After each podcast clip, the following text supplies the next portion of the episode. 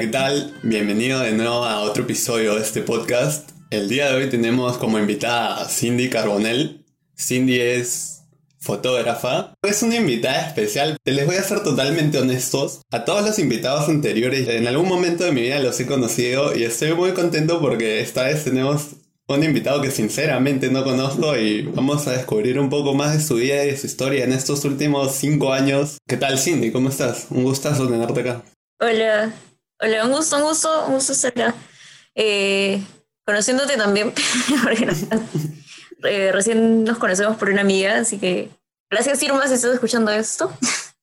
Eh, y hola gente, hola gente, ¿qué tal? Hola a todos. Es rarísimo para mí, no que estaba en un podcast, así que es primera vez. Soy novata. Buenazo, buenazo. Tranqui, yo tampoco empecé hace un par de meses. Ahora Cindy eres fotógrafa, pero hace cinco años tú estabas estudiando fotografía en el Instituto Poussin y también estabas trabajando en Popeye. Sí. ¿Es similar a KFC o el Popeye es el bar? Ah, ya, no, no, Popeye bar. Popeye bar recién lo conocí hace unos años. Me hubiera gustado trabajar ahí, la verdad. Pero claro, no, Popeye... Te juro que yo hoy dije que el chévere.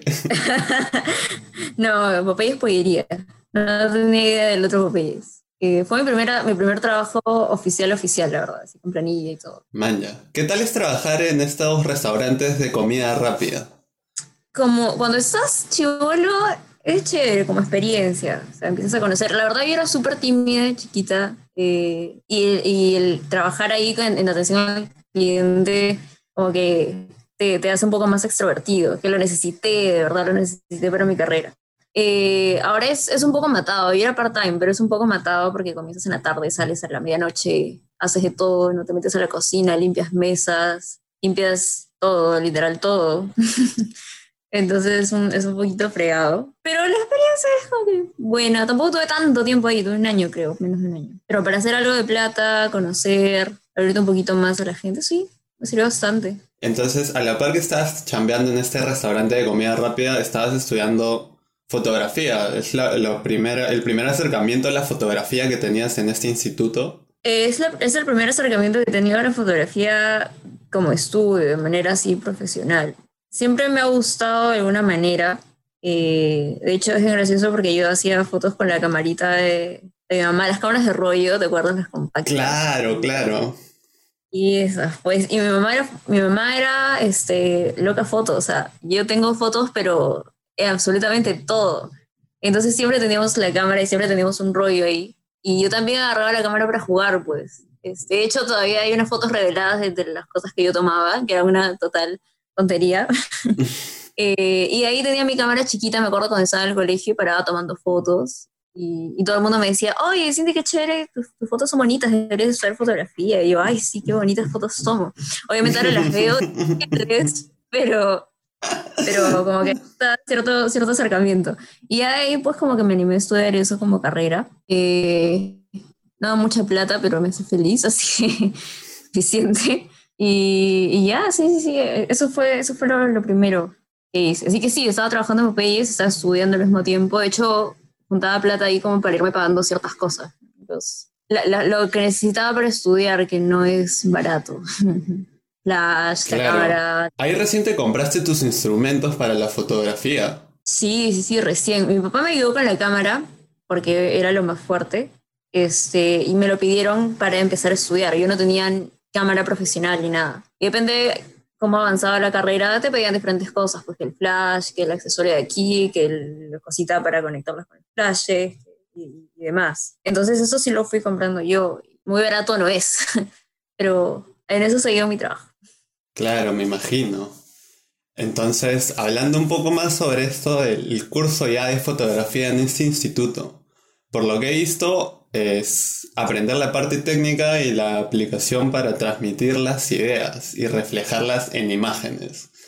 ¿Qué tan sí. cierto es esto? ¿Qué, ¿Qué, es realmente estudiar fotografía en este instituto? ¿Qué es lo que aprendes? Es depende, bueno, es una carrera, entonces se enseñan de todo, desde lo más básico, eh, encuadre, composición, eh, uso de flashes, fotografía en estudio, fotografía de productos, moda, foto artística, y también entramos un montón en historia. Eh, entonces, para los que piensan que iban a entrar a estudiar fotografía y no a llevar historia, van a llevar un culo de historia.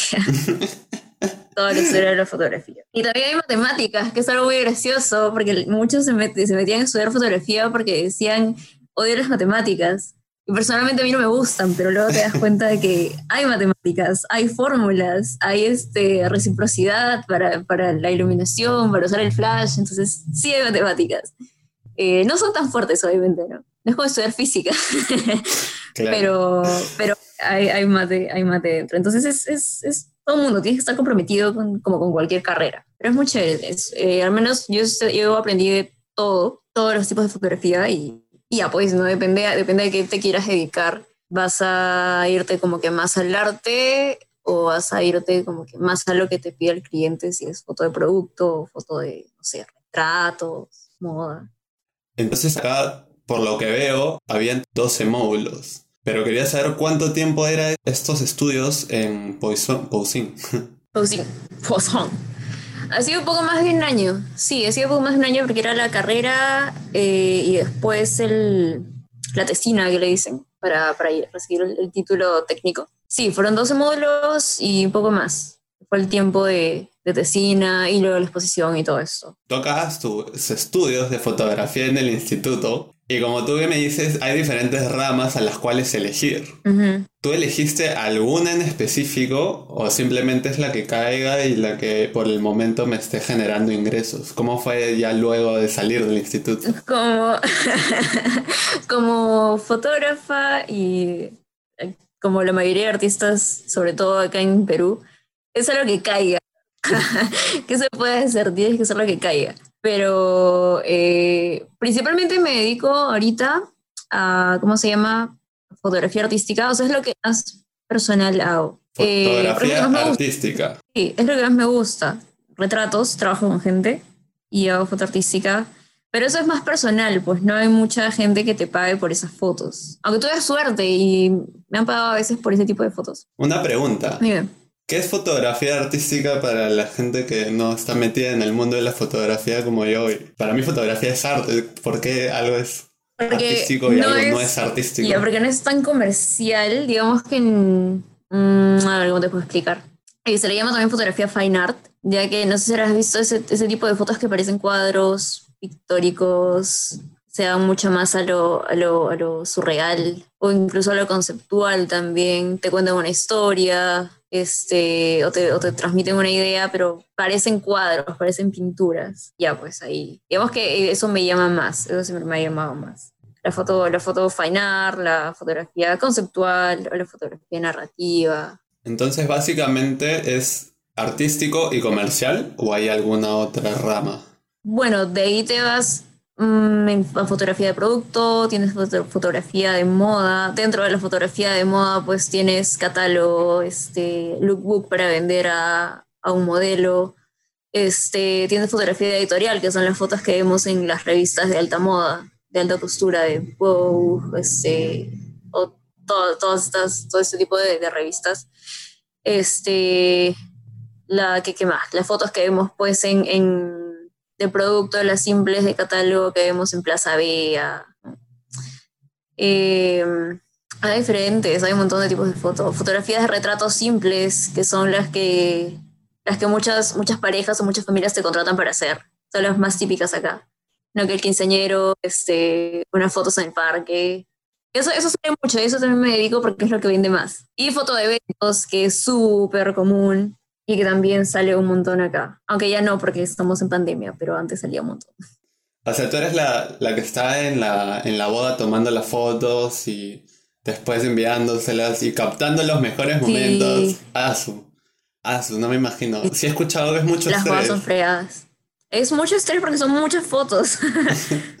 Y las bodas son fregadas, más que, más que los cumpleaños o los quinceañeros, las bodas son fregadas porque tienes que seguir a la bendita pareja desde la iglesia, no, desde antes, de que se empiezan a arreglar, no que a la, a la, a la novia le están haciendo el peinado, y esas las fotos de peinado, esas las fotos de todos, luego las fotos con la familia, luego se van a la iglesia, luego de la iglesia se van a la fiesta, luego hay una, por ahí de repente entre, entre iglesia y fiesta hay una sesión de fotos en el parque, y te quedas como que hasta las 3 de la mañana. Oh, es un trabajo de todo el día. ¡Wow! editar.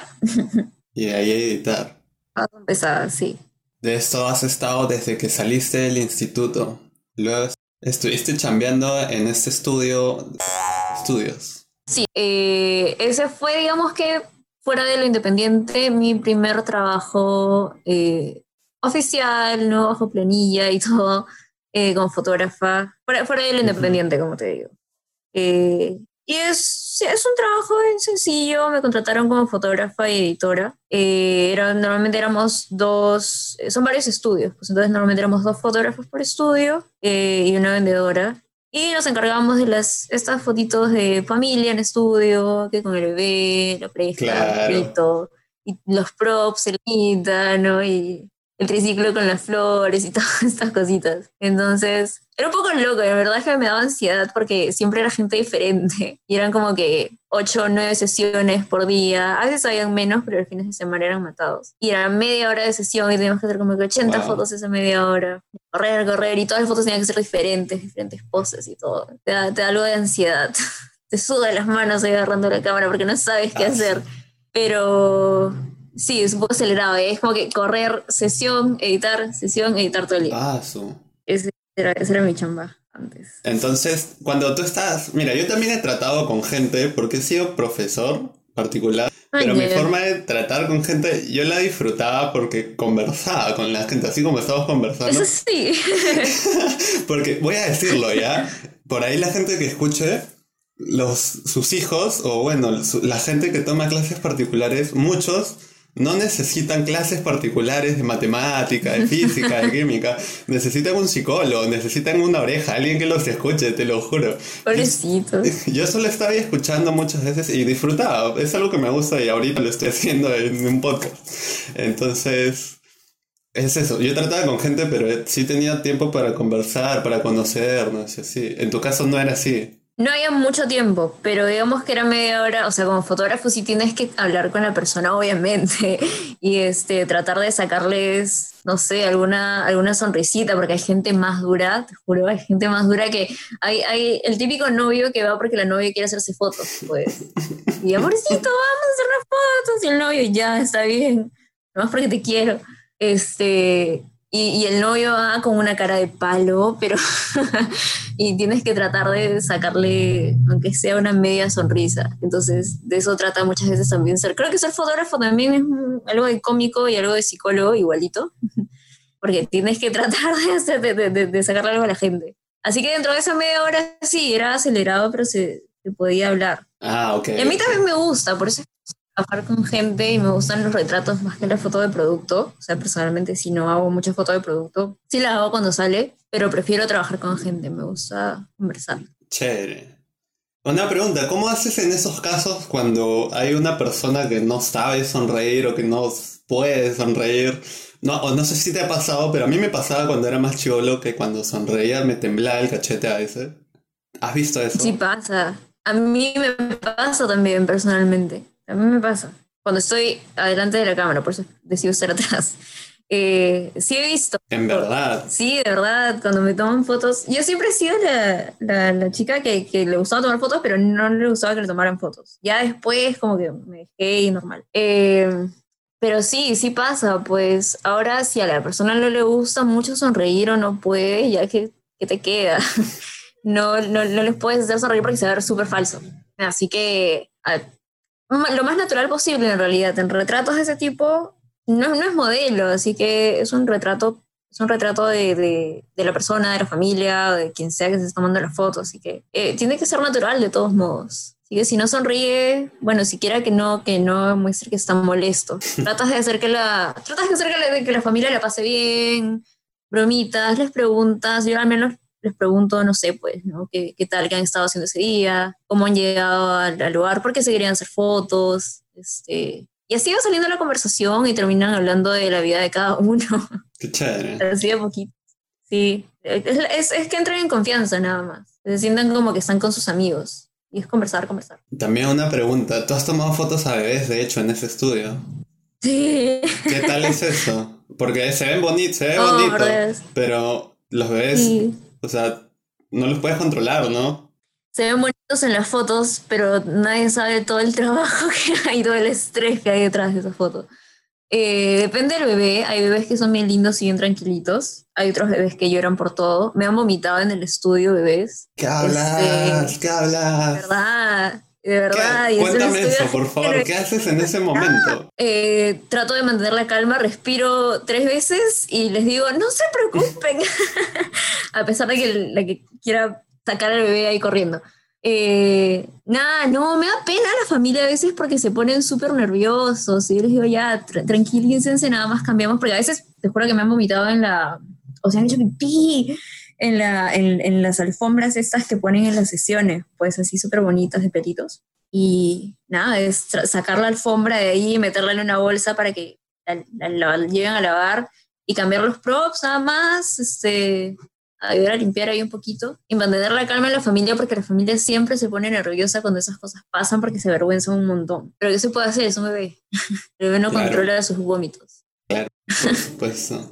Pero depende del bebito, sí. A veces son muy chiquitos. Mira, algo que antes de que estudiara fotografía, algo que escuché para los que quieran llevar sus bebés a fotografiar, por favor. Eh, algo que escuché de fotógrafos que se especializan en bebés es o recién nacido de semanas, o si no, si no les podido hacer fotos ahí, espérate hasta que tenga nueve meses o un año. Porque cuando está en estos mesecitos en medio, no lo puedes sentar, no te hace caso, eh, no, ya no tiene la forma eh, adorable de recién nacido, eh, va a llorar por todo, entonces es un poco complicado hacerle fotos a ese bebé. No va a salir muy bonito que digamos.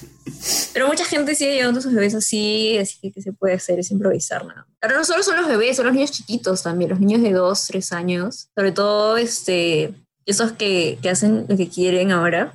en mi propio estudio, una vez un niño casi me destrozó el estudio. ¿Qué habla? Se quería jalar el fondo, se quería tirar el, el, el parante. Y yo, no, por favor, señora, controla a su hijo. Claro. Ahora, una vez, y felizmente no pasó nada, una vez sí este, me tiraron la cámara. Un niño me jaló la cámara, estaba puesta en un, en un estante, y no sé cómo el chiquito llegó a la cámara y jaló la cámara y se cayó al piso. Y casi me dio un paro, pero vi, todo estaba correcto, prendía, funcionaba bien. Por si acaso avisé a los que trabajaban ahí conmigo en la tienda o en el estudio, pero de ahí no pasó mayores, felizmente. Wow. Lo que cae en los fotógrafos.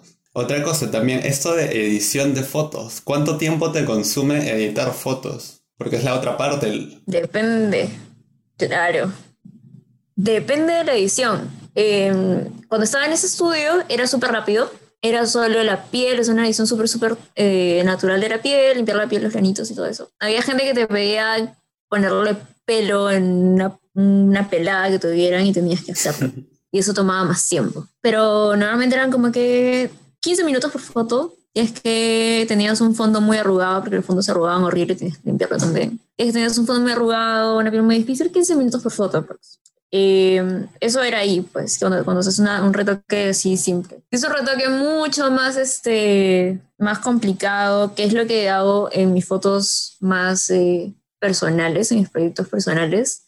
Ahí sí me tomo como que una hora, dos horas por foto o más, porque edito todo, todo, pero súper bonito porque me gusta, me gusta editar y me gusta el, el, toque este de pintura, este, este toque pictórico, entonces depende de lo que uno haga. Y si es eventos, ahí sí tienes que correr, porque depende de lo que te pidan, pero en eventos normalmente solo arreglas color y en fin, se ponen filtros o se trabaja con Lightroom más que con Photoshop si quieren que elimines algunas cosas, lo haces, pero súper, súper rápido porque son demasiadas fotos. No puedes demorarte tanto con todas las fotos, sino. Imagínate, te quedas amanecida, nunca duermes y terminas entregando el trabajo en semanas. Claro, claro, es cantidad y calidad, pues no puedes pedir tanto. Sí, sí. Bueno, entonces, esa ha sido tu vida en. No vamos a decir el nombre de estudios. Que no, fue, fue, dos años, hasta el 2018, Más, para hacer memoria. Creo que no lo mencionamos. Terminaste el Instituto de Fotografía Poussin. Poussin, Poisson, Poisson, Poisson. el 2016. Y bueno, ahora ya acabaste esta, esta vida en el estudio en el 2018. Sí. ¿Por qué terminaste ¿Por qué cerraste contrato? ¿Tú decidiste dar un paso al, al costado? ¿Cómo fue esto? Trabajé, la verdad, de full time, full, full time, trabajé por un tiempo, que fue, creo, creo, que fue un año, menos de un año. Sí, lo que tiene de bueno este estudio es que quedas en su base de datos de alguna manera. Eh, no hay mucho personal, no hay mucho, mucho personal. Entonces te conocen y, y así has trabajado ahí como que si necesitan te llaman. Y me estaban llamando para, para trabajar de part-time. Entonces estuve después de trabajar de full time, estuve trabajando en otras cosas y me daba tiempo de trabajar de part time los fines de semana. Así que era un doble ingreso para mí. Paralelo con esto, pues ahí estaba trabajando en otra cosa, por el mismo, por el mismo tiempo más o menos. En el mismo instituto. Exactamente. Volviste. sí, siempre vuelven. Entonces, ya, pues trabajaba eso y, y, los horarios los horarios para trabajar en Pausing eran más libres, entonces me daba tiempo de trabajar en otra cosa y aparte de independiente, entonces para tener más ingreso de cuando se necesita. La vida de fotógrafo es dura. Una pregunta. Tú para moverte de tu casa a Poussin, de Poussin al estudio y después hacer tus trabajos independientes, ¿cómo era esa ruta o cuánto tiempo te tardabas solo en, en moverte en el tráfico? Poussin, el de acá, Poussin tiene tres sedes, creo. Sí, trabajaba en dos. Ahora, eh, yo trabajaba en donde estudié, que es en Jesús María, que me queda relativamente cerca, me puedo ir caminando, me puedo ir con un carrito, un sol y ya, llego. Que a veces era China y han subido. eh, pero el otro era en Los Olivos y me demoraba, depende, a veces me demoraba media hora, pero para regresar ahora a punta me demoraba como hora y media. Horrible, porque era toda la universitaria, imagínate. Y de ahí para otros trabajos era, depende de donde me tocara. En mi estudio también está acá en Jesús María, entonces me queda súper cerca. Eh, pero hay otras cosas que se hacen o en el, o en el evento, donde pasa el evento, o hay gente que quiere las fotos pues en tal o tal sitio, entonces ahí sí, depende de dónde fuera, así que me iba yo cualequeco con todo mi equipo en la espalda y mi parante, así que... ¿No te da miedo? Me da ¿Por la inseguridad? me da un montón de miedo. A veces algún amigo me acompañaba o, o, a veces si necesitaba asistente, porque a veces si necesitaba asistente, me jalaba algún asistente y, y ya pues no íbamos a medias también ahí. Eh, pero muchas veces sí me iba sola porque eran cosas pequeñas. Y sí, me da, me da mucho miedo, hasta ahora me da miedo, la verdad, pero ya que se puede hacer. así, claro. así es, lastimosamente. No, a veces iba en taxi, a veces, a veces no, porque me quedaba más cerca. Nada, no, nada, era simplemente andar con mucho cuidado, pedir, rezar. Pedirle a, a cualquier divinidad que te ayude. Ay, qué risa. Entonces, esta, esta pregunta quiero que me la resuelvas, por favor.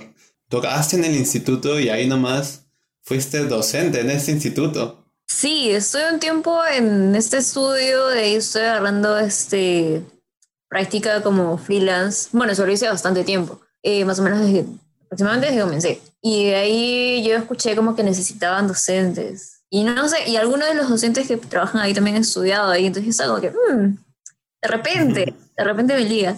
Y hablé con administración y me dijeron ya, normal, este, tienes que presentar tu currículum, no la típica, entrevista, entrevista, entrevista, han sido, no me acuerdo cuántas entrevistas fueron, la verdad. Eh, y no me llamaban, y yo, bueno, fue pues, no me llamaron, no importa. Pero ahí me llamaron para otra entrevista con la, con la directora, este, no confiaban mucho en mí porque estaba chivola y, y encima parecía menor de lo que era, entonces decían, tú no vas a tener autoridad. Te juro que tengo fotos con mis alumnos y, y, mis alumnos parecen mayores que yo, encima son más altos porque yo soy enana. Qué vergüenza.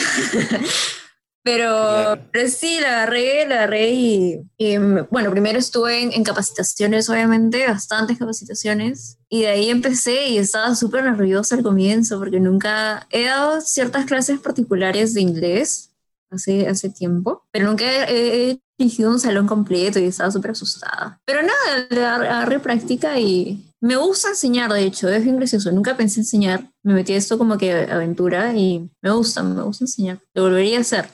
Qué chévere, qué bacán. Tipo un salón de clases, ¿cuántas personas eran? No eran muchos, habían salones que eran poquititos, había salones que eran, ¿qué pues? Seis de repente. Salones que eran de cinco y había salones que eran de doce. En verano eran más, porque en verano eran niños. Ay, los niños. en verano eran como que 12, 15 de repente. Ay, qué, qué, qué estrés con los niñitos. Pero... Yo nunca he podido con las niñas, la verdad. A mí justamente las primeras clases que tuve fueron, con, fueron en verano, fueron con niños, porque me dijeron, tú eres menor, te van a hacer caso, además que estás en prácticas, entonces verano. Y me metieron con los niños, y no. nunca me han gustado mucho, pero, pero todo bien, porque no eran tan chiquitos y me escuchaban y me entendían. Entonces, como estábamos por ahí con el, mismo vuelo, todos me sentían cómodos. Eras una más. Era una más. Sí, yo era Tenía alumnos que tenían 12 años y eran más altos que yo. Calas. Bueno, qué, qué raro que, o no sé si habrá sido una prueba, pero meterte con niños de una es, es fuerte también. Es fuerte, sí, pues. Ahora, no es muy común que metan a niños a estudiar fotografía, niños muy chiquitos. Sí. ¿Verdad, no? No me había dado cuenta de eso. Muy común, sí. Sin embargo, tú en el, al año siguiente, o bueno, el 2018 y el 2019, estuviste tomando también fotos para este campamento musical, Warmy, Warmy Rock, Rock Camp. Sí. Sí. De niñas. Ajá. Era el nombre, creo. Olvormi Rock Camp. Sí, súper. Eh, era, era, era un voluntariado, la verdad. No es este. Pero tengo mis. es un voluntariado. Es súper lindo. No, no es por mucho tiempo. Es este. Una semana de campamento. Estuve en dos, dos, este, en dos temporadas. No pude estar ya después porque me metía esto otro. Podía regresar, me gustaría. Es un campamento de música en donde agarran, este, en donde, donde hay niñas, también son niñas, pues también trabajas con niñas, eh, todas mujeres porque están en este tema del empoderamiento femenino y demás, y forman su banda. Entonces, eh, forman una banda, componen una canción, hay instructores, todos, todos son voluntarios, los instructores de música, los profesores, los consejeros, nosotros los de los de audiovisuales, eh, compone su canción y al final, el último día del campamento, la cantan tipo, tipo camp rock, así bien chévere. es súper bonito. Y lo que hacíamos era filmar y hacer fotos de todo que se posteaban en las redes sociales. Al final también fotos del concierto. Y en una de las ediciones, eh, no en la primera, en la segunda en la que estuve, se hicieron sesiones de fotos pues, con las niñas y sus bandas. Lo Sí, súper chiquitas y agarraban y viaje y se, se, pintaban, pues, no sé qué, gatitos en la cara, se ponían escarcha y se hacían sus polos, porque también había un, taller de hacer polos con el logo de tu banda. ¡Ay, qué chévere! Es lo caso, es lo caso. Y les hacíamos sesiones de fotos y llevábamos nuestros ah, era súper paja. Y de ahí ya nos encargábamos de editar esas fotos y, y dárselas al, campamento para que las posteen. Y pasaban esas fotos, pasan esas fotos en, en, una pantalla en el concierto final, no me acuerdo de la banda. Te hace un video de toda, de toda la edición, es súper chévere. me divertí mucho. ¿verdad? me gustado la música, entonces estaba metida ahí entre esas dos cosas. Súper, súper bacán. Wow, yo nunca había escuchado de War Me Rock Camp. Cuando lo busqué, en verdad me sorprendí mucho, ¿no? Es un camp rock, literalmente.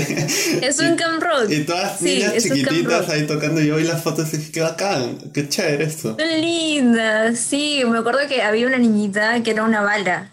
Y fue a las dos ediciones que fui y escogió, primero escogió cantar, después escogió, no me acuerdo qué instrumento, y al final se quedó con bajo. Y el bajo era de su tamaño, porque tú sabes, los bajos son grandísimos, y era una niñita de 8 años. El, el bajo era de su tamaño, que creo que a veces tenía que tocarlo, que tocarlo sentada.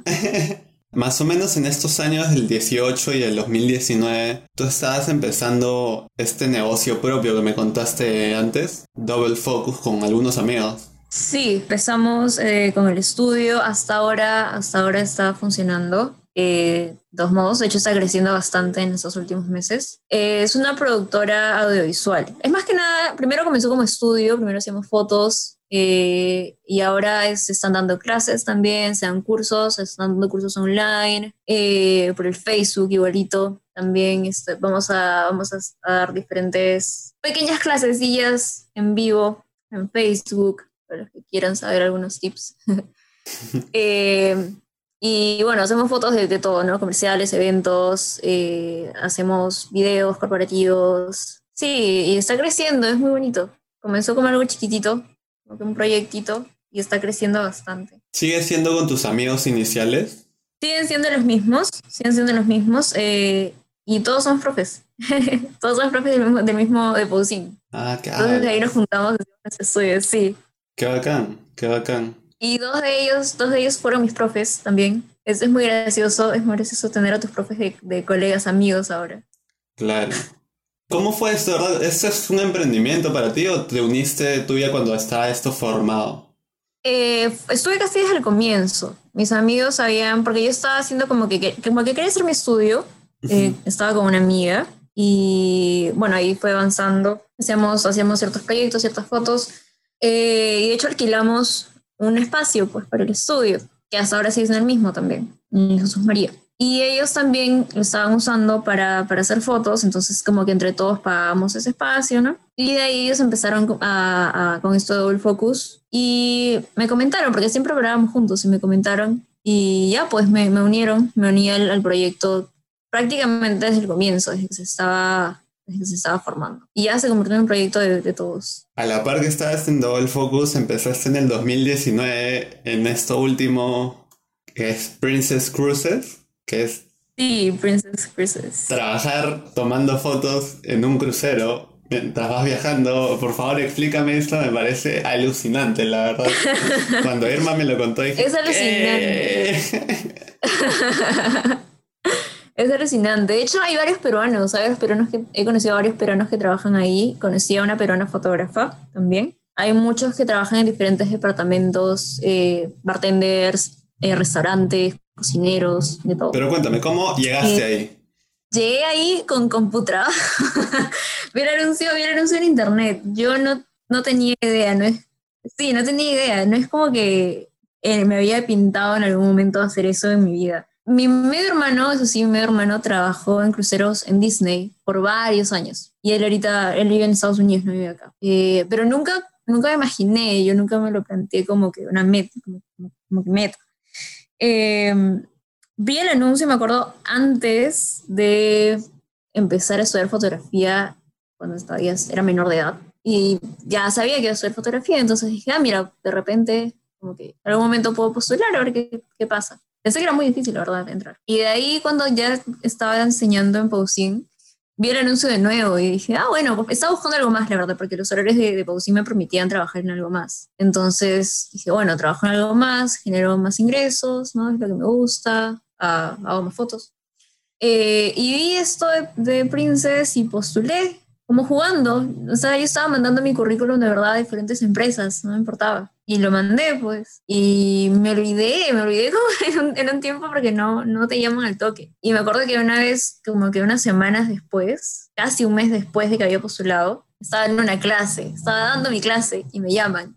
Y no contesto porque estaba en clase. Y me vuelven a llamar y no contesto porque estaba en clase. Y me vuelven a llamar. Entonces bueno, ya dije, de repente salgo importante, contesto y, salgo y me dicen que era de esta agencia, eh, la agencia en Perú, CRC. Eh, somos de la agencia y tú has montado tu currículum para, para, para fotógrafo en cruceros, ¿verdad? Eh, sí, sí, claro. Ah, ya, sí, tienes una entrevista tal día. No, era, era sábado, creo. Tienes una entrevista el lunes. ¿Qué? ¿Qué hablas? El lunes. ¿Qué hablas? este lunes a las 9 de la mañana tienes que venir a tal sitio, tal sitio, este, con tu, con tu portafolio, portafolio físico, no sé por qué me pidieron un portafolio físico. Así que si tienes un book, por favor, tráelo. Y yo, no tengo un book. y, no se puede hacer un book en, en, dos días y mañana es domingo, ¿sabes? ah, bueno, entonces imprime fotos y las pegas en cartulina negra. ya, ok. Ese día, el sábado, salía tarde del trabajo, no podía hacer nada. El domingo tampoco podía hacer nada porque todo estaba cerrado. Así que el lunes, antes de mi entrevista, me levanté súper temprano, me fui a imprimir las fotos y me tomé mi bus, me tomé el micro a, a, la agencia en, San Isidro y en el, en el carro iba pegando mis fotos. el folder.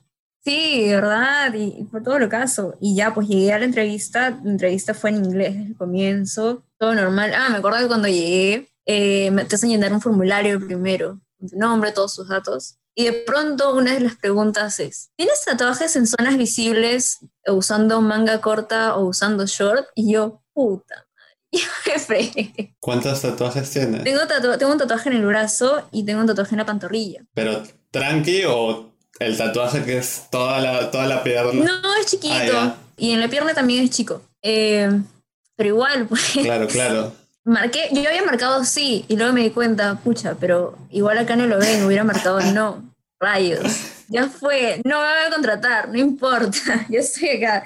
Entonces esperé nomás, me llamaron para la entrevista, la dueña me llamó para la entrevista, y me, dice, y me hace la entrevista normal, y te preguntan cosas de fotografía, me trabé un poco la verdad ahí porque hablaba inglés, pero no sabía muchos términos técnicos fotográficos en inglés, entonces como que no, ¿qué hago?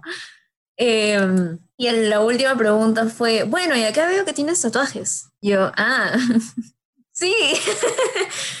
ya, mira, ahí tienes dos opciones. Tienes la opción de borrártelo con láser y regresas en un año y vuelves a postular. O si no, eh, si te los puedes cubrir, te los cubres, pero nosotros no sabemos nada. No nos hacemos responsables de lo que te pase. Técnicamente estaba diciendo que si me despedían era mi responsabilidad. Eh, y yo le dije, no, normal, yo me aventé, dije, no me lo voy a borrar. Me salía más caro también. Así que no, sí me lo puedo tapar, sí. ¿Lo has intentado? Sí, claro. Como sí puedo. Nunca lo había intentado en mi vida. Pero yo estaba creída de que lo iba a borrar. Regresé a mi casa corriendo, me dijeron ya, pasas a la siguiente fase, ¿no? Eh, me dieron otra fecha, regresé a mi casa volando a abrir mi caja de maquillaje y ver si los, las bases que tenía me tapaban el tatuaje y me di cuenta de que no lo hacían. Busqué tutoriales, nada me servía, me compré una base especial para tatuajes y como que medio que, que funcionaba. Y ya pasé a la siguiente fase. La siguiente fase era una entrevista eh, con la agencia, porque esta agencia de acá, que te estoy diciendo, es en Perú. Entonces es una agencia que te contacta con la agencia eh, de Latinoamérica, que termina siendo tu agencia en sí, con los que, con, los que tratas cada vez que estás en, en el barco. Entonces me, me, fue una entrevista, me contactaron con la, con la agencia en Argentina, esta, Selection Partners, por Skype, y me hicieron la entrevista ahí, todo normal. También fue en inglés, no me preguntaron nada de los tatuajes felizmente. Fue una, fue una entrevista más rápida del mundo y encima la, el internet que tenían era malísimo, entonces no se entendía nada. Pero volando ahí te hacen un, un examen de inglés eh, online que lo tienes que dar ahí. Y bueno, luego de eso eh, estábamos un montón de chicos esperando por la entrevista ahí. Había, estaba yo y otra chica que también era fotógrafa y el resto eran pues bartenders, recepción, una cosa así. A ellos les decían que sí en la entrevista y ya estaban dentro de, de Princess o de diferentes compañías a las que fueran porque se recemo de diferentes compañías. A mí me fue a Princess porque necesitaban fotógrafos ahí. Eh, a mí me dijeron que sí, pero para fotógrafos y videógrafos nos, esperaba otra fase, que era mandar un video en YouTube. Mi video todavía está en YouTube. era la primera vez que yo me grababa hablando, y era un video de presentación con diferentes preguntas, no te preguntaban cómo era tu carrera. Y como ser fotógrafo en cruceros te, te requiere también, requiere que seas un tipo animador. Entonces tenía que ser así en el video, tenía que, que ser súper, súper extrovertida, ¿no? Y hablar así, recontra feliz, sonriendo todo, un influencer. Tiempo, mandé ¿Cómo estás? Todo un influencer. ¿Cómo está, Soy fotógrafa y estoy posicionando para Princess. Ya, pues, y mando mi video, súper influencer yo. Eh, otro portafolio. Y ya, esperando, esperando, me mandaron el correo de que ya estaba de que ya me habían aceptado. Y para ese entonces yo no le había dicho nada a nadie. Creo que más o menos se lo había comentado a mi mamá, porque, bueno, vivo con ella, tenía que saber a dónde estaba yendo, ¿no? Eh, con Blazer. Y, ah, voy a entrevista de trabajo nomás ya, chao. tengo, tengo, una, tengo una cosa medio rara. No tengo supersticiones, pero es la única superstición que tengo, de que si voy a hacer algo importante, por alguna razón, no se lo puedo contar a nadie porque si no, no funciona. Así que no le, no sé, no, sí, pero no le conté a nadie hasta que, hasta que resultó. Y me aceptaron y yo estaba mm, emocionada, nerviosa, porque no sabía qué iba a pasar. Yo pensé que no me iban a aceptar. Estaba, todo lo hice como jugando, la verdad. Todo el proceso fue como que a ver qué pasa y no tenía altas expectativas de nada. Eh, y ya, empezó, empezó el corre-corre después con, con todos los, con, con, todos los documentos y sacar la visa, porque es una visa especial, es una visa este, de tripulante slash en tránsito, o sea que vas a estar en Estados Unidos, es una visa americana, pero solo de pasadita, no que vas a estar volando por ahí, de pasada. Ok, ok. Y si eso no te asegura que puedas, que cuando lleguen a Estados Unidos en el barco puedas bajar. De hecho, no puedes bajar si no te dan un permiso especial dentro del barco. Hablas. De verdad. En mi primer contrato no me, no me dieron el permiso porque cuando es tu primer contrato no te dan permiso de bajar en Estados Unidos porque muchos, muchos, muchos tripulantes de otros, no sé de qué países, pero muchos se quedaron, se bajaron del barco y nunca regresaron. Entonces ya no te dan permiso así nomás. Eh, estuvimos una semana en Estados Unidos y yo vi, el, vi San Francisco desde el barco nada más. Una semana en Estados Unidos, una semana en el barco en Estados Unidos. En Estados Unidos, sí. Y no pude bajar, estaba tan triste.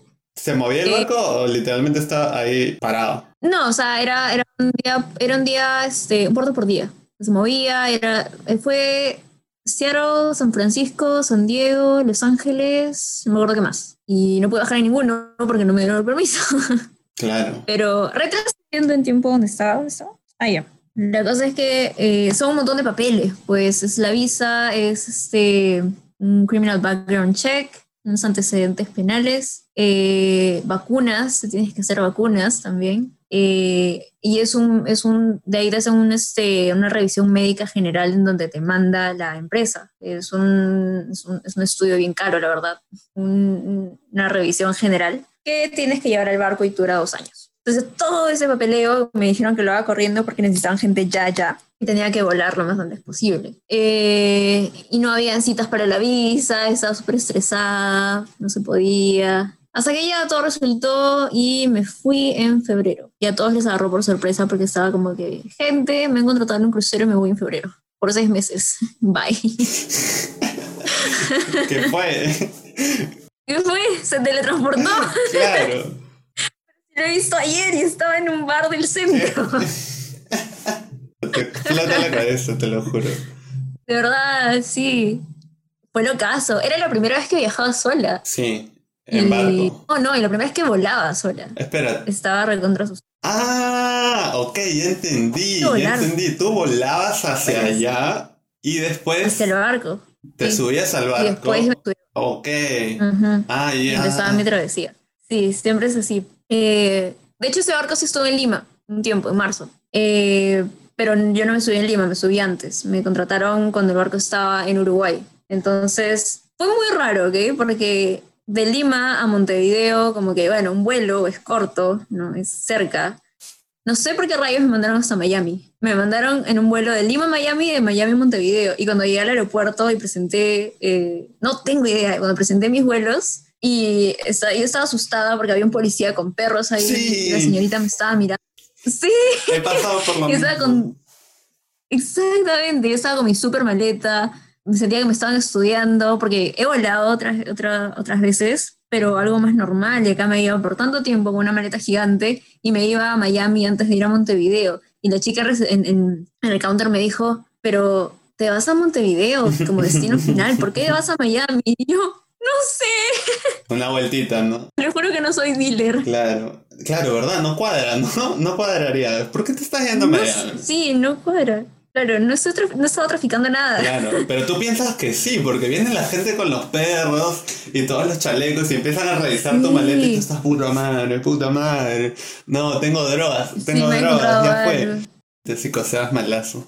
Sí, de verdad. Pero no, felizmente no pasó nada. Me creyeron porque tenía los documentos de la empresa. Así que aún no.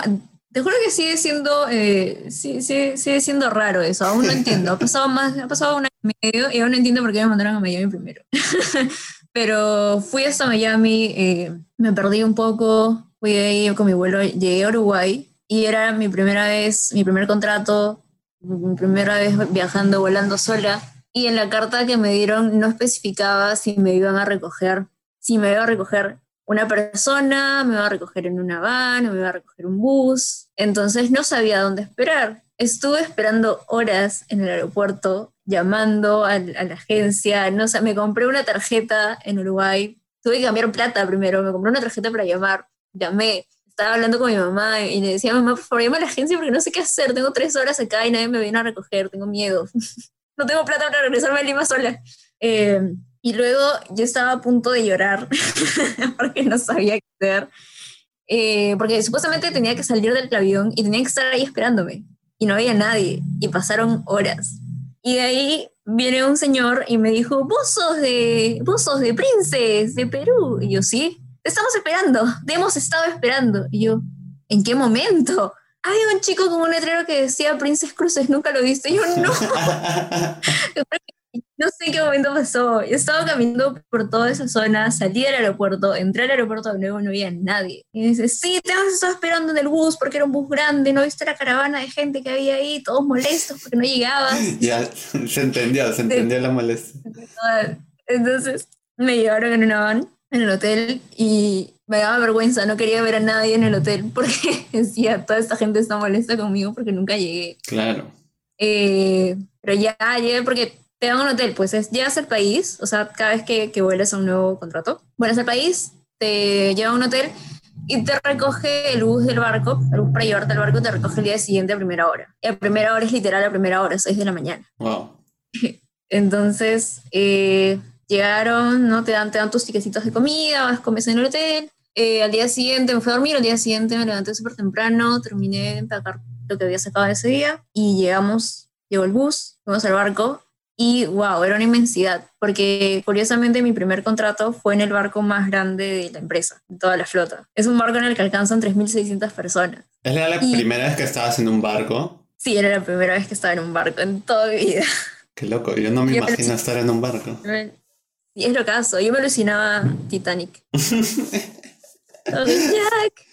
¿Y qué tal? Cuéntame qué tal es la chamba, qué tal es la convivencia con toda la gente. ¿En verdad es súper fresh o en verdad es súper chamba lo que tienes que estar ahí? ¿Cómo es la situación? Es súper chamba, depende del departamento en el que estés. Hay trabajos que son mucho más pesados. De hecho, mi trabajo a comparación de otros es, entre comillas, relajado. Eh, ahora, lo que mucha gente piensa, e incluso chicos que trabajan en el barco pero que no trabajan en, en- en foto, te dicen, pucha, pero tu trabajo es súper súper fácil, solo presionas un botón, no haces nada.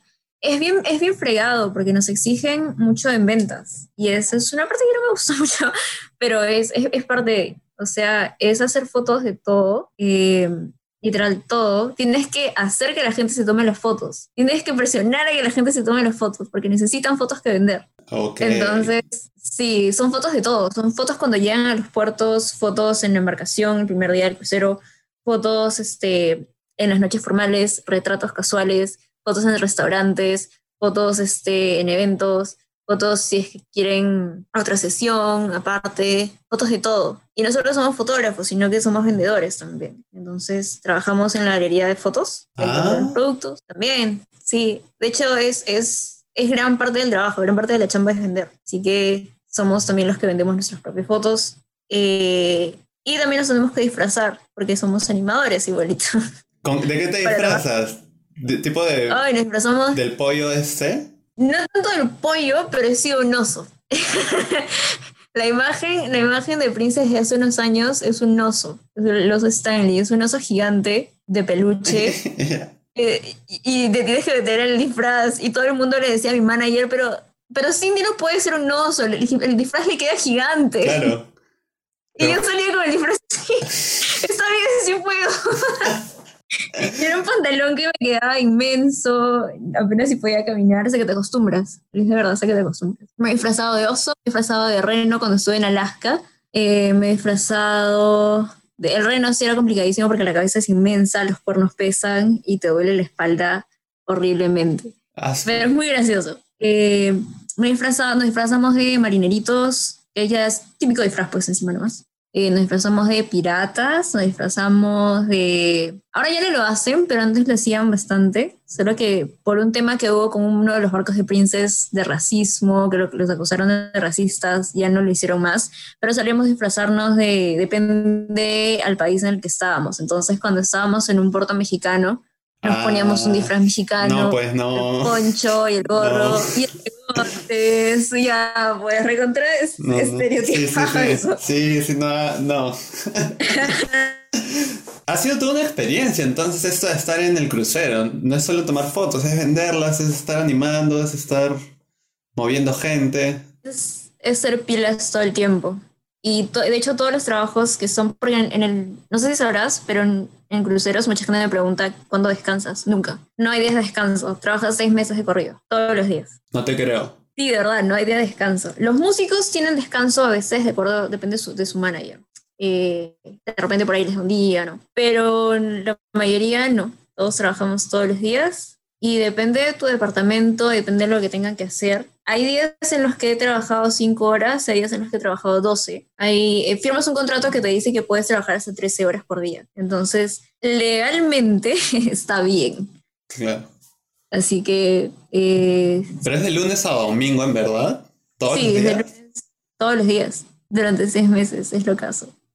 Wow. Sí, es otra, Ya no quiero ir a un crucero a trabajar. Es lo tan caso. es, es lo caso, o sea, es una experiencia, la verdad, es una experiencia completamente nueva, eh, porque vives ahí, y de hecho también fue mi primera vez viviendo sola. O sea, tienes roommate, ¿no? Pero viviendo sola, independientemente, yo conmigo. Entonces, sí, es, es loco. Trabajas. Lo, lo único que sí me, lo que sí me gustaba de ahí es que mi trabajo estaba a tres minutos de mi cuarto, entonces podía levantarme como que mucho más tarde. Qué rico. mucho más tarde, así comenzar temprano y ya estaba ahí. Eh, es mucho mejor, ¿no? Sin tráfico de Lima. y ya para regresar a esta primera pregunta que, que no la respondiste detrás de cámara, de micrófono. ¿Cómo te agarró la cuarentena en el barco? Ay, he estado gran parte de la cuarentena, que la mayoría estaba aquí en Lima, yo le vivido en el barco. Recién he llegado, como te estaba diciendo, hace un mes, creo. Estuve en, estuve, estuve en un hotel en cuarentena antes de venir a mi casa.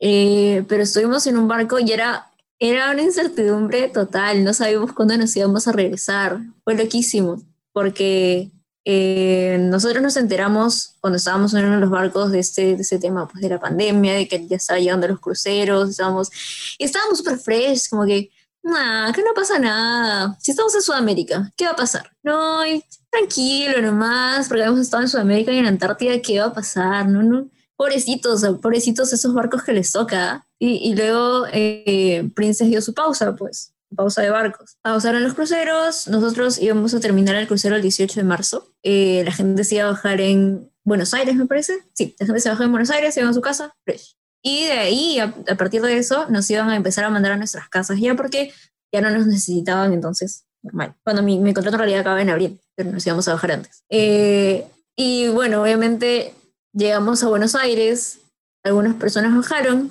y los regresaron porque Buenos Aires cerraba, su, cerraba sus fronteras a medianoche, entonces ya no podían volar. Y ahí empezó todo. porque estaba el, el, capitán y toda la empresa trataba de buscar puertos, puertos en donde bajar a la gente, Montevideo, nada, eh, Brasil, nada, nadie quería aceptar a nadie. Y hemos estado con pasajeros. ¿Estás en mar abierto? Estábamos, sí, estábamos en mar abierto, yendo de país en país, de puerto en puerto a ver si nos querían y nadie nos quería. Todos nos rechazaban. Wow. Y mientras, o sea, nosotros no teníamos el virus en el barco entonces se seguían haciendo actividades para los pasajeros, seguimos trabajando, pero ya no tanto. Hacían fiestas, ¿no? Lo típico, para mantenerlos entretenidos. Porque era gente que había pagado por un crucero dos semanas y estaban quedando mucho más. Así que ya pues seguíamos ahí, no sabemos cuándo nos íbamos a ir, pero todavía la cosa estaba relativamente tranquila. Entonces dijimos, bueno, esto en un momento pasa y normal, no hay problema. Y nos seguimos quedando ahí, nos seguimos quedando ahí y de pronto, eh, y de pronto empiezan con que hay casos en el barco de síntomas de gripe, que no son influenza, porque dijeron, hemos testeado a la gente que está enferma y no, tiene, no dan positivo para influenza. Y nosotros, no, tenemos el coronavirus en el barco, porque no era influenza. ¿Qué más podía ser? y no lo querían aceptar, no nos dijeron nada. Y el día siguiente que estábamos embarbados porque habíamos parado supuestamente en ese puerto para tener para ganar combustible y para subir eh, implementos, comida y demás. Y al día siguiente el capitán hace un anuncio de que, bueno, en Barbados recogimos, ¿no? Comida, como ustedes sabrán, y demás, y hemos recogido pruebas eh, para el COVID-19 y eh, lastimosamente hemos tenido algunos casos positivos y nos mandó a que todos nos quedemos en nuestros cuartos. Nadie salía hasta nuevo aviso. Y lo primero que pensé yo era mi ropa. No lavé mi ropa y ya no podía salir a lavar. Estábamos asustados, la verdad, porque habíamos tenido contacto con la gente pues en las fiestas y todo, ¿no? Y, y nadie sabía, y nadie sabía que era coronavirus. Eh, así que hemos tenido luz en el barco. Es lo caso, es lo caso saber. Ahora que me acuerdo, es lo caso, sí, acordarse que he tenido el virus en el barco. Miedo. Y, y, encima el barco en el que estuve en mi segundo contrato era mucho más pequeño que el barco en el que estuve en el primero. Entonces, eh, ya estábamos asustados y empezó todo el cambio. Eh, mandaron a todos a sus cuartos. El barco lo que quería, lo que quería hacer Princess era llevarnos a diferentes, a nuestros diferentes países con el barco, navegando, que iba a tomar meses, iba a ser demasiado largo. Pero ya estábamos, nos habíamos hecho la idea de eso. Y en, en una de esas me acuerdo que se fueron los americanos, el crew, el crew americano, que no son muchos, son poquitos. Mi flaco es americano, se fue, así que he estado solita. Ah, su- Eh, y ahí era simplemente esperar y nos empezaron, después de eso esperamos un montón de tiempo y nos empezaron a mandar a diferentes barcos de la empresa de acuerdo a nuestro continente. Entonces a los, no sé, pues a, a los asiáticos y los filipinos todos los mandaban a estos barcos, a los latinoamericanos nos mandaron a otros barcos, así. Entonces era mandarnos a otro barco, nos hicieron empacar, no, no sé cuántas veces empacado y desempacado en este contrato. Eh, nos hicieron empacar todo de nuevo, fuimos a otro barco, este, era, era prácticamente mar abierto, pasar de un barco a otro barco, ¿Qué hablas? tecito, ¿Qué? Y no veías nada, literalmente no veías tierra en ningún lado. muy a lo lejos, muy lejos. ¡Qué miedo! Así que nos recibieron tipo, tipo Breaking Bad, así súper cubiertos. En el barco nos desinfectaron completamente, nos mandaron a nuestros cuartos y nos dijeron, no salen de nuevo, otra cuarentena, no salen hasta nuevo aviso. Y yo he hecho cuarentenas, varias cuarentenas. En, en el, en el barco en el que estaba hicimos una cuarentena de dos semanas, que no salimos para nada. En este barco nuevo fue una semana, que no salimos para nada. Y ahí, bueno, la cuarentena cuando vine a Perú, que fueron dos semanas. Ah. Pero en ese barco no había coronavirus, entonces la pasamos bien. Después de que ya todo el mundo estaba limpio y todos estaban este, seguros de que estaban sanos, nos tomaban la temperatura todos los días, dos veces al día. Pero había fiestas, había conciertos, había bar, súper chévere todo. ¡Qué Eh, loco! pero era, era estresante, la verdad. Sí, lo que hace. Pero estresante, un poco estresante esperar porque nunca sabíamos cuándo íbamos a regresar. Perú no quería, no quería aceptarnos porque no éramos prioridad. Porque sí, pues estábamos bien en realidad en el barco, o sea, a diferencia de otra gente que estaba Claro. varada en otros países. Nosotros Claro, estábamos estás ¿me entiendes? todo, claro, estábamos creando todos los días. Entonces, estábamos, estábamos bien. Qué locura, en verdad, qué chévere poder conversar esto. Nunca había escuchado una historia de cuarentena tan alucinante. Te lo juro. Te lo juro. Le has ganado todas las historias de cuarentena hasta ahora. En verdad, qué gusto, qué gusto poder conversarlo y grabarlo también. Qué, qué chévere. De alguna manera estoy agradecida de que me haya tocado en el barco porque fue loquísimo. Ahora tengo anécdotas para toda la vida. Exacto, exacto. Eh, una cosa, y cualquiera que esté escuchando esto para fotos o retratos, ¿se puede contactar contigo? Sí, Fresh. eh, yo estoy en Instagram como Cindy Carbonell, Cindy con S. Cindy Carbonell por Instagram y también eh, con el, el estudio que tengo con mis amigos, Double Focus. Lo pueden encontrar en Instagram o en Facebook así. Y hacemos fotos, videos, damos clasecitas, que para cualquier cosa. Buenazo. Ya sabes cómo me gusta cerrar. Y en todos estos cinco años que hemos estado conversando, ¿a quién les has agradecido por todas estas experiencias, todas estas vivencias? Le agradezco a la gente más cercana que tengo, la verdad. A mi mamá, mi mamá siempre estaba ahí para apoyarme, eh, mi confidente. Eh, a mi papá también que me apoyó mucho con la carrera. De verdad no pensé que la carrera me llevaría a donde estoy ahorita. Eh, y a mis amigos más cercanos, eh, a, mi- a mis mejores amigas, mi amiga Ximena, que lo voy a hacer escuchar el podcast, escúchame. A mi Aire también, siempre, siempre he estado ahí súper cercanas a mí. A mis amigos del estudio también, seguro van a, a escuchar. Eh, sí, tengo amigos muy cercanos que me han apoyado siempre, así que les agradezco. Dale, buenazo. Y gracias a Irma también, porque nos contactó. gracias a Irma, gracias Irma por contactarnos. Entonces, este fue otro capítulo de qué te hubiera gustado saber hace cinco años. Esa fue Cindy y nos vemos el próximo lunes. Esta vez va a ser un episodio especial, el capítulo 10. Ya, ya lo verán. Un fuerte abrazo, cuídense mucho.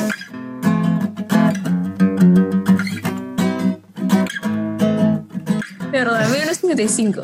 Y lo- yo no sé qué Unos era 6'5". 55, no, súper chiquita. Yo mido un 80. Ay, por Dios, no. Es como que estás acá.